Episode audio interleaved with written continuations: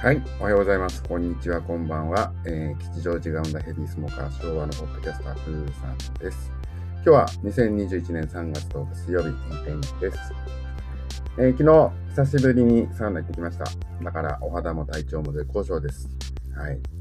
以前は週に2、3回かな行ってたんですけど、忘れてました。サウナっていう大事な存在を。ちょここで一つ断っておきたいのは、今回のこのエピソードトークは、サウナ薬しても大丈夫な健康体の人向けの、えー、内容ですんで、健康のね、自信のない方は気をつけてくださいね。特に妊娠中の女性ですとかね、初期と末期、初期とか末期とか、えー、要注意とかっていう話も聞きますし、あとまあ、お酒が入っている人とかね、は、で、サウナはちょっと NG ですし、心臓系とか血管系に不安のある人などなどお気をつけくださいと。はい。えー、まず、サウナ浴で水風呂がどれほど重要かってお話ですね。これね、どれぐらい重要かっていうとね、これはもう、えー、サウナと水風呂は、カレーライスで言うと、カレーとライスぐらい重要な間柄です。サウナだけ入ってね、水風呂に入らずに帰っていく人がたまに見かけますけども、これカレーライスを注文してね、ライスだけ帰って食べてるようなもあの、食べてね、帰ってるようなもんですね。実にもったいない。で水風呂に平然と入れるようになるよね、一つだけコツが必要です。ほんと一つだけ。これはね、えー、水風呂に対する、えー、恐怖を払拭する。うん。これだけですね。えー、じゃなんで水風呂が怖いのかって聞かれたときに、水が冷たすぎたら心臓麻痺で死んじゃうかもしれないからとかって答える人も多いかもしれないですよね。でも、ね、考えてみたら、えー、小学校、中学校とかって皆さん、ね、プールの授業ってあったと思うんですけど、学校のプールの水温って20度以上って決まりありますよね。水風呂ってあれと同じ温20度なんですよ。でね、最初は、ね、子供の頃のプールの授業も冷たくてキャーキャー言いながらもね、泳いでるうちに水温にも慣れてきたと思いますけど。ね、だから水風呂も学校の水泳の授業と同じぐらいの冷たさと思えばね、えー、恐怖を払拭できるきっかけにはなりそうなんだ、なるんじゃないかなって思います。まあ、さらに言うと、えーと、水風呂が怖いのは、サウナで体がね、十分に温まってないっていうケースが多いんですよね。今ではね、すっかりもうサウナーでもうずっとサウナだと僕は思ってたんですけど、糸井重里、コピーライターの糸井重里さんもね、訪日の今日のダーリン、ついこの間の2月の末だったかな、書いてましたね。1年前まで水風呂に入れなかったけど、ある一言の、ある人の一言で、えー、完全に、えー、水風呂を克服したと。その一言っていうのが、サウナでの温まりが足りないんじゃねっていう、まあ、それだけだったんですね。とは言っても、え、でも、サウナで体が熱くなったからサウナのルームから出てきたんだよって思われる人もいるかもしれませんよね。その場合ね、えー、間違いなくですね、顔だけが熱くなっている可能性があるんですよ。首から上だけ、うん、頭も含めて。で、サウナで座ってると、体の一番上から、まあ頭から熱を受けるから、ね、えー、首から上が熱くなりがちですよね。で、その首から上が熱くなりすぎると、もう我慢できなくなって、ルームから出てきてしまうと。で、実際は体がまだ温まってないっていう状況なんですよね。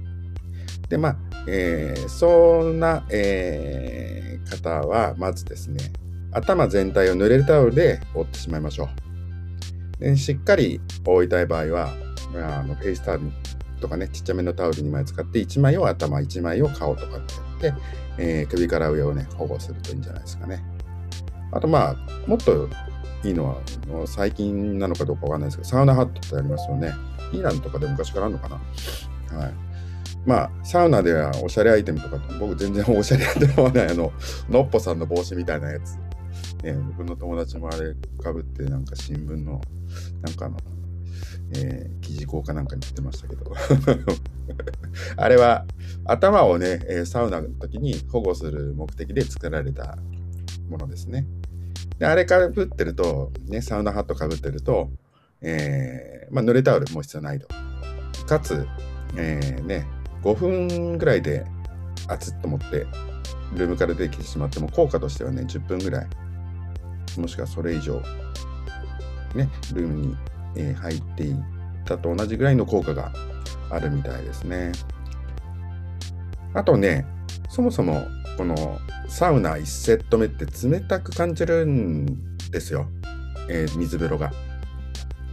あのそのセット1セットっていうのは、えーとね、体洗った後サウナルームに入って、えー、熱くなって出てから、えー、水風呂に入るそれが1セットですね1セットですね。でもうサウナ浴っていうのは2セット目3セット目と,、えーと繰り返すことによって血行が良くなって内側から温まってくるものなんで、えー、3セット目以降なんてもうこれはもうほとんどの人ほぼ全員があんな冷たかった水風呂がむしろぬるいなんていう、えー、人がもうほとんどですよね。これが水風呂マジック。僕も昨日そうでした。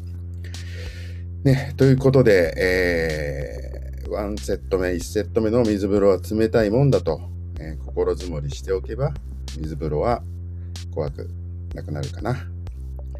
でね、水風呂に慣れるコツ、もう簡単に3つだけ。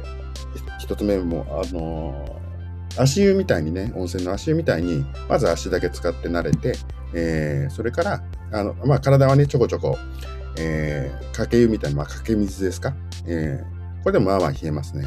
で、慣れてきたら膝まで、太ももまで、腰まで、ね、胸まで、肩までって鳴らしていけばノープロブレムと。はい。で、二つ目は、深呼吸しましょう。はい、水風呂入る前に。それだけです。全然違います。三つ目、えー、深呼吸とほぼ一緒ですけど、ま、体の、全身の体抜きましょう。リラックスしましょうってことですね。もう本当この3つ、だから恐怖心をなくすってことと、じゃあそれにはどうしたらいいのかっていうのは、まあ、あの具体的なテクニックとして、足だけから始める。深呼吸してから入る。体の力抜く。もう本当、それだけです。もうサイナの、サウナ浴のね、醍醐味は本当にリラックスなんで、はい。これを得るためにね、えー、このワンセットでいう緊張と緩和を繰り返すわけですね。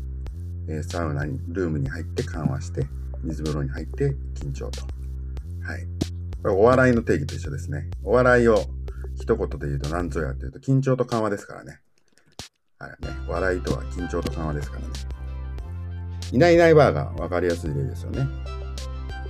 赤ちゃんに対してね、いないいないって言った時に、赤ちゃんは緊張してね、こわばるわけですよ。で、バーって言って、緩和して笑いが、ニコニコ、ウキャキャキャキャって笑いが起きるわけですよね。すべての笑いの原点はもう本当これです。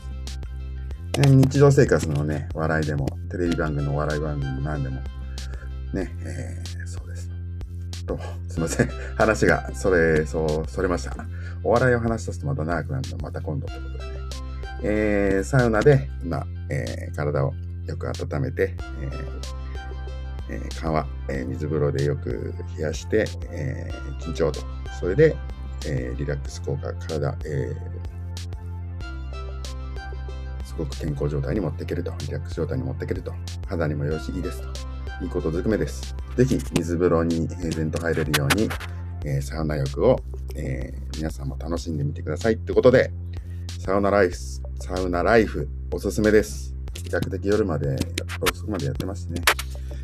というわけで、えー、また明日です。アディオス。